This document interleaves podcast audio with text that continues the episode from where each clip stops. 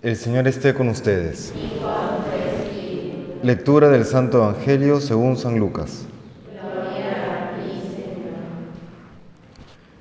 En aquel tiempo Jesús bajó a Cafarnaún, ciudad de Galilea, y los sábados enseñaba a la gente. Se quedaban asombrados de su doctrina, porque hablaba con autoridad. Había en la sinagoga un hombre que tenía un demonio inmundo, y se puso a gritar a voces. ¿Qué quieres de nosotros, Jesús Nazareno? ¿Has venido a acabar con nosotros? Sé quién eres, el santo de Dios. Jesús le intimó, cierra la boca y sal. El demonio tiró al hombre por tierra en medio de la gente, pero salió sin hacerle daño. Todos comentaban estupefactos.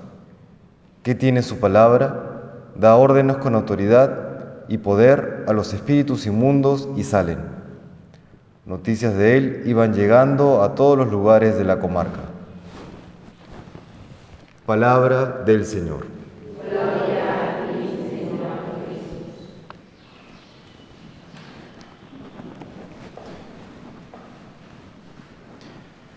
Cuando uno se pone a pensar todos aquellos males, sufrimientos, convulsiones sociales, políticas, desastres eh, que generan sufrimiento a la humanidad, uno termina cayendo en la cuenta, y no hablo del dolor físico, sino el sufrimiento en el alma humana, uno termina cayendo en la cuenta que todo esto tiene su causa en un mal moral.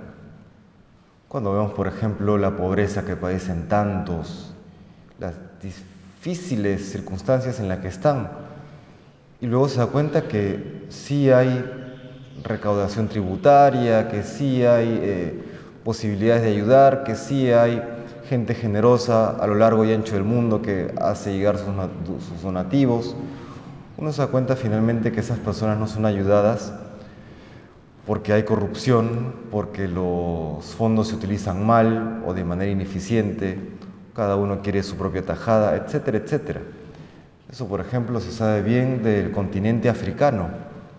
¿Cuántas décadas ya hay campañas en el mundo para ayudar a nuestros hermanos del África y sin embargo se ve una gran pobreza? Sin señalar a ningún culpable específico, pero se sabe, entre otras cosas, que los gobiernos en, esos países africanos pues son sumamente corruptos. Y así podríamos explorar en los diferentes ámbitos de la vida humana. Ante esta realidad, el Evangelio de hoy es esperanzador, porque nos dice que el Señor, su palabra y por extensión todos aquellos que formamos parte de su cuerpo, la Iglesia, los cristianos, con la ayuda de la gracia tenemos la capacidad de expulsar el mal, o de, de hacerle frente al demonio, de hacerle frente a aquel mal que hay en el corazón humano y que lleva a tantas y tantas desgracias en el mundo. Porque es cierto también que hay ocasiones en que uno ve la situación, uno ve, por ejemplo, las redes de corrupción, el mal no solamente institucionalizado, sino también el mal en los corazones de tantas personas eh, que no necesariamente ejercen cargos de autoridad, pero que sí a nivel de la familia, a nivel de, en fin, digamos, a nivel micro, uno ve el mal en todos lados y uno dice, ¿y esto cómo se arregla? ¿Y qué puedo hacer yo? ¿Y en qué puedo aportar? Y uno puede terminar como perdiendo la esperanza más allá del tema de la pandemia, más allá de la situación económica, uno puede terminar perdiendo la fe, la esperanza en que la humanidad puede salir del hoyo en el cual se ha metido. Hoy el, Señor nos recuerda que siempre hay esperanza, que su palabra, que su fuerza, que su gracia puede transformar la realidad, puede expulsar el mal que está en el corazón del ser humano, en, el corazón de, de todos nosotros, en el corazón de aquello que afecta terriblemente a la sociedad.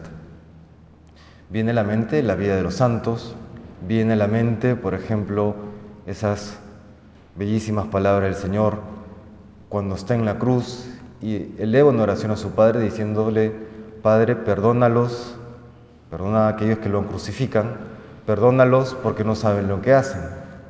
El límite del mal es la cruz, el límite del mal es el amor de Dios, lo que decía San Juan Pablo II.